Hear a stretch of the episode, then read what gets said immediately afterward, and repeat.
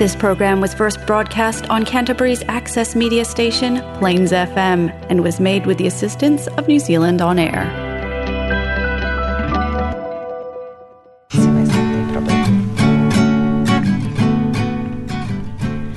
Olá, nós somos o Sofar Sogudo direto de Christchurch, na Nova Zelândia, e o tema de hoje é Mães de Crianças Autistas. Você de casa já parou para refletir sobre os problemas e preconceitos enfrentados por mães de crianças autistas? Pois é. Aqui no estúdio temos a Fabiana Pereira e a Simone Kelbert.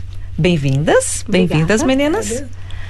Para começar, assim, quando vocês ouviram o seu filho tem autismo, essas palavras mudaram a vida de vocês? Completamente. Completamente? Completamente. Então me conta, por favor. Eu perdi o chão totalmente, porque quando se falou, ah, sua filha pode ter um grau de autismo, eu falei, o que é isso? Ah, você não sabia o que era o autismo? A gente, na, na primeira, a primeira coisa que você, quando você escuta isso do médico, você pensa, mas o que é isso? O que eu vou fazer? Aham. Como assim? Tipo, ela vai ter. Como vai ser a vida dela? O que vai influenciar pra gente? Uhum. E a gente perde completamente o chão. Aí você começa tudo outra vez, porque acho que não é uma coisa que que nenhum pai está preparado, nenhuma mãe está preparada. Porque você tem uma criança saudável, você tem uma criança é, que, que totalmente saudável, né? Corre, Ela anda, corre, é, anda, brinca, brinca. ouve, fala. Ela é. faz 99% das coisas. E a única coisa que você vai ver é o quê? Ela, neurotipicamente, o cérebro dela funciona de uma maneira diferente. A maneira de aprender, a maneira de experimentar o mundo é outra, né? O olho dela, tudo que, tudo que você tira por normal, né? Porque a gente tem aquela cabeça que a gente olha assim, não. Você vai olhar isso aqui, você fala, isso aqui é um microfone, isso aqui é um microfone, isso aqui é um fone de ouvido. O autista, ele vai olhar isso daqui, ele vai ver isso aqui como outra coisa, ele vai achar uma. Ele vai dar outra função pra isso. É assim que ela que eu comecei a ver, eu falei, agora, como que eu vou que eu vou é, lidar com como isso. que eu vou lidar com ela? Como que eu vou fazer as coisas para ela? Como que eu vou fazer com que ela entenda o momento de, de parar, o momento de correr, o momento de, de, de abraçar, o momento de, de estar com a gente, entendeu? É muito difícil. Você não até hoje, a Manuela tem cinco anos. Ela vai fazer seis anos em setembro. Cada dia eu aprendo uma coisa nova. Eu ainda não sei se as pessoas falam, como você lida com isso? Eu não sei, eu tô aprendendo. É porque ela vai mudando de fase, né? Ela vai crescendo. E quando ela aprende algo, quando você acha que isso aqui tá funcionando, é, ela, ela desenvolve outro comportamento totalmente diferente. Aí você começa tudo outra vez. Hum. Então, Pra você foi mais ou menos assim, Simone? Na Foi verdade, foi bem diferente. eu acho, é, foi bem diferente. Ah, porque assim, a não acontece ah, de um dia alguém chegar para ti, um médico, e dizer: Ah, o teu filho tem autismo. Na verdade, assim, a gente começa a perceber sinais, né, Fábio? exato. A gente começa a perceber sinais e eu já tinha um conhecimento, né? Eu não, não tenho ninguém. Quer dizer, hoje, depois de ter um filho autista, eu, eu ah, começo a questionar se eu não tenho autismo também. E isso é bem comum com pais, tá? Isso é bem comum. Ah, mas assim, é, tirando isso, a gente não tem ninguém autista na minha família, mas a gente, enfim, a gente tem, né, conhecimento, porque acaba tendo, né?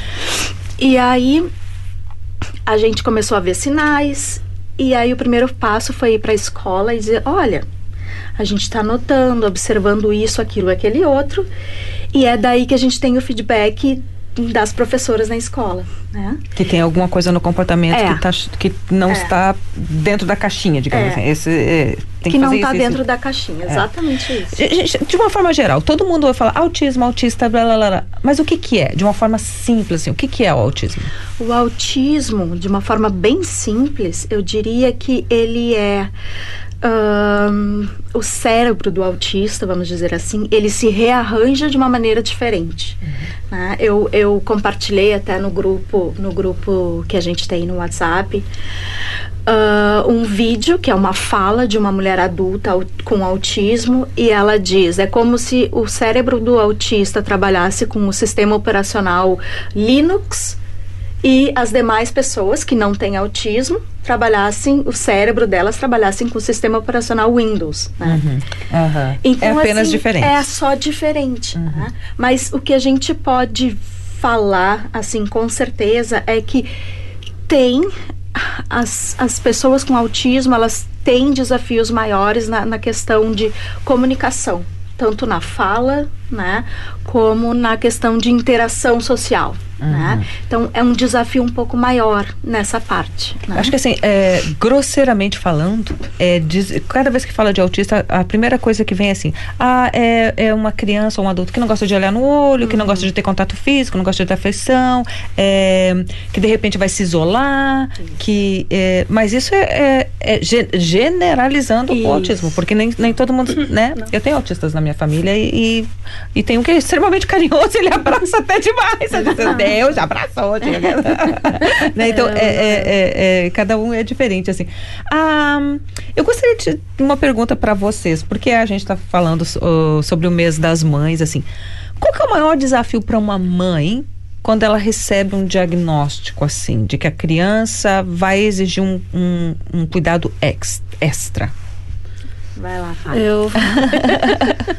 de uma maneira é, simples, talvez nem todo mundo vai concordar, mas quando você tem um bebê, você vai aprender tudo com essa criança e você vai viver com medos.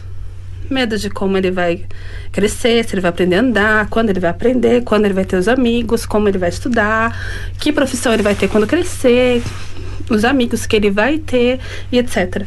Então, você vai ter esses medos, mas com o tempo você sabe que o seu filho ele vai crescer, ele vai desenvolver e ele vai ter uma vida plena de acordo com a educação que ele tiver. Quando você tem um filho autista, essas certezas não existem. Porque você não sabe, tudo é um branco. Então tudo vai funcionar de maneira diferente. Tipo, você vai mandar a sua criança para a escola, aí você vai saber que ele vai estar sendo assistido na escola. Mas ele vai chegar em casa, ele vai chegar triste, ele não vai te dizer o que aconteceu. Por Ele sabe vários motivos. Ele, Ah. Ou ele não sabe falar, porque muitos não sabem, é o caso da minha. Então, ela, não, ela sabe como falar, mas ela não sabe utilizar a comunicação. Ela sabe interessante. utilizar a comunicação ou ela não sabe ainda identificar as emoções? Ela não sabe utilizar, ela, ela sabe ler palavras, ela repete tudo que você diz pra ela, mas ela não sabe dizer pra você, eu estou com fome. Ela não sabe criar a própria, a própria exper- expressão verbal, quer dizer, as próprias palavras para expressar o que ela O que ela sente. Ah, tá. sente Então, na- Ela esse é o teu te desafio. dizer. Aham. Então, você sabe que aquela criança que você tem hoje, você vai precisar assistir ela o, todo o tempo e você vai ter que a- protegê-la muito mais do que uma mãe protegeria seu filho, Uhum. seu filho típico. E o que acontece? A mãe do autista, tipo, qualquer mãe, ela tem aqueles momentos de, ah, eu não aguento mais, eu quero Vou fugir dessa é, casa. Conforme, conforme a sua criança típica cresce, esses momentos de estresse, eles vão diminuindo. Nas mães, das mães atípicas, conforme a sua criança cresce, esses momentos aumentam. Hum. Então, essa é a diferença, é assim que a gente que a gente lida, é assim que eu penso. Sim. Então a gente, a mãe, a mãe de uma criança atípica, ela aprende a conviver com isso e ela aprende a lidar com a criança dela e a lidar com, com a sociedade, porque às vezes é muito mais difícil você ser aceito pela sociedade do que Do que lidar com o do pro- que lidar né? com o seu problema, Aham. porque você vive você vive com medo o tempo inteiro. Uhum. Isso é ser mãe de uma criança autista. Você se sente mais ou menos na mesma situação, é, assim, de, dessa cobrança, dessa pressão também? Ah, a pressão que eu sinto, porque assim, o que acontece, o o Ethan tá com três anos, né? E como qualquer criança com três anos, ele tem os meltdowns dele, ele tem, ele tem os tantrums dele, né? Isso vai até uns 25, mais ou menos. Olha, de qualquer, qualquer criança. Hoje em dia. Só que talvez uh, o dele ocorra com mais frequência, uhum. porque é muito. A criança com autismo ela é muito mais irritável ela a frustração para ela ela é muito é muito mais pesada uhum. muito mais seria forte, mais intensa muito mais intensa exatamente uhum. e ela tem mais dificuldade para lidar com essa frustração, né? Uhum. Então, assim, quando eu tô, por exemplo, no supermercado, quando tô, hoje em dia as pessoas já me conhecem no supermercado, já conhecem ele, né? Mas em algumas situações eu sinto uma certa pressão, né? Às vezes os pais olhando para mim como quem diz: "Nossa, mas essa mãe, essa, essa criança, essa criança, né?" Uhum. Então, nesse sentido, né? Mas uh, em relação aos desafios, assim, eu acho que o maior desafio é, uh, como a Fábio falou, né, a questão do aprendizado, né? Uhum. A gente se vê na seguinte situação: bom, eu sei alguma coisa sobre isso, mas agora eu vou ter que realmente aprender muito mais sobre isso para poder ajudar o meu filho a se desenvolver, a aprender e viver uma vida plena, como a Fábio disse, né? Meninas, eu tenho um textinho aqui, eu quero saber se vou ler para vocês, é bem curtinho, e eu quero saber se vocês concordam, porque eu achei que seria uma forma de descrever a mãe do, do autista, mas eu posso estar bem errada, né?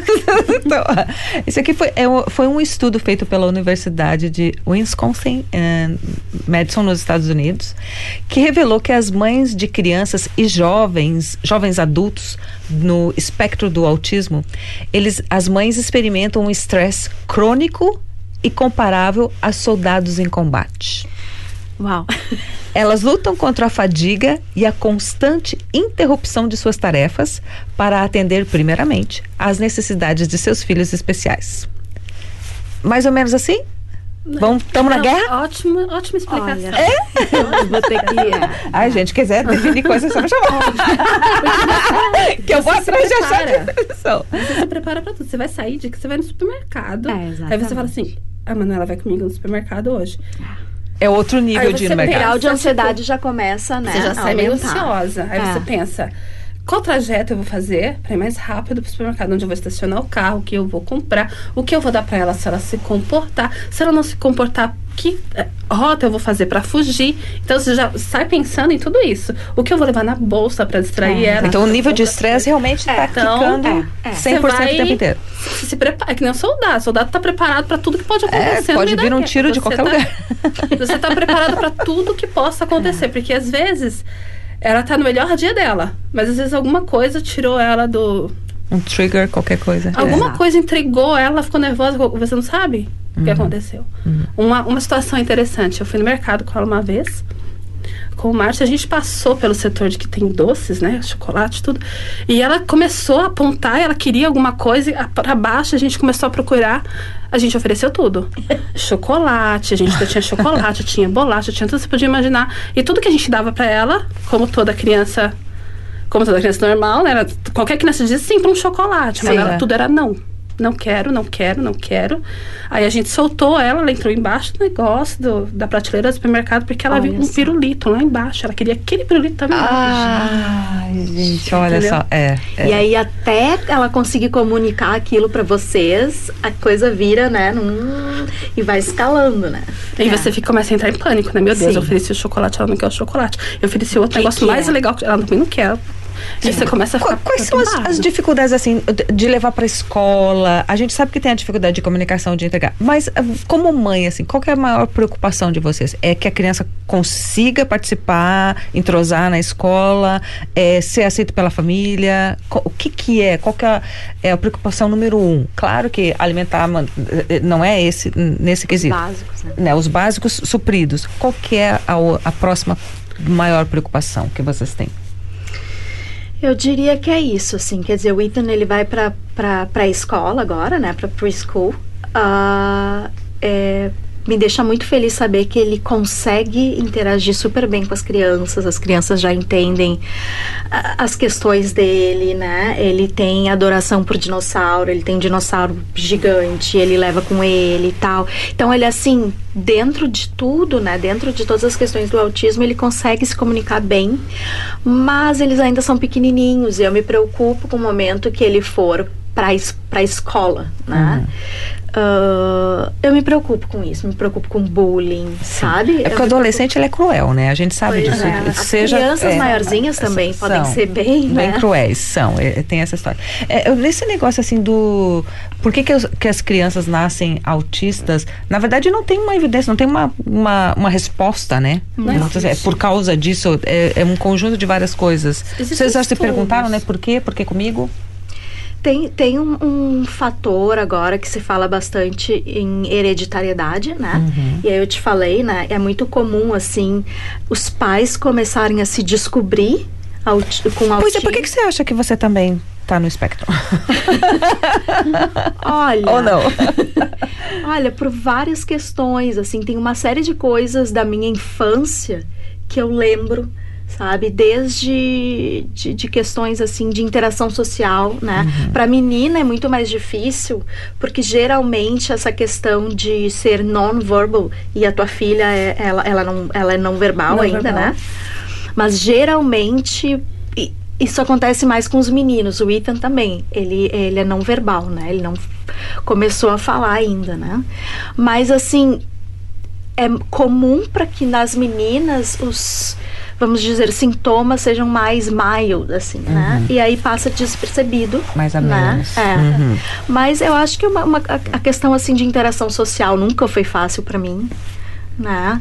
Uh, eu sempre tive assim desafios grandes em relação a isso assim uh, alguns até alguns comportamentos de físicos de repetição e tal né uhum. é, a coisa de gostar de brincar no meu mundinho particular ali, sabe? Uhum. quando eu, quando eu, eu, eu, tentei procurar assim, né, quais eram as maiores os maiores desafios enfrentados por mães de crianças autistas e teve uma que o número um não é o teu caso, eu acho, Fábio, mas dizia assim a ausência dos pais porque muitas mães precisam lidar com a ausência ou abandono do marido ou parceiro, é né? É, isso é real? Acontece, é verdade?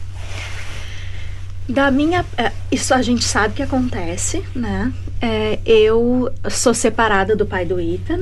Ele, ele é brasileiro, ele mora na Nova Zelândia, mas ele não tá aqui. Ele tá no Brasil desde 20 de março. Tá? Bastante tempo. É. Então, assim, é, é difícil, né? É bem difícil.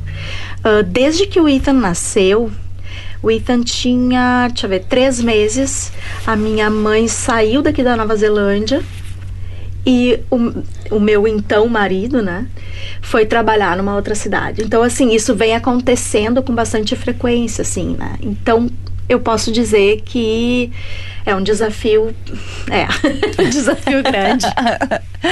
Eu, eu, acredito que em relação, que em relação às mães estarem só quando elas têm uma criança autista, porque é, quando você descobre que seu filho é autista, o fardo é muito grande. Hum. E a mãe, ela se fecha totalmente naquela criança. Eu tiro por mim. Eu tive sorte, né? Eu tive muita sorte. Porque eu sinto isso. Eu me, me fechei totalmente nas minhas filhas. Porque tudo é para elas uhum. no momento. E às vezes, muitas vezes, eu esqueço que o Márcio existe. É a grande verdade.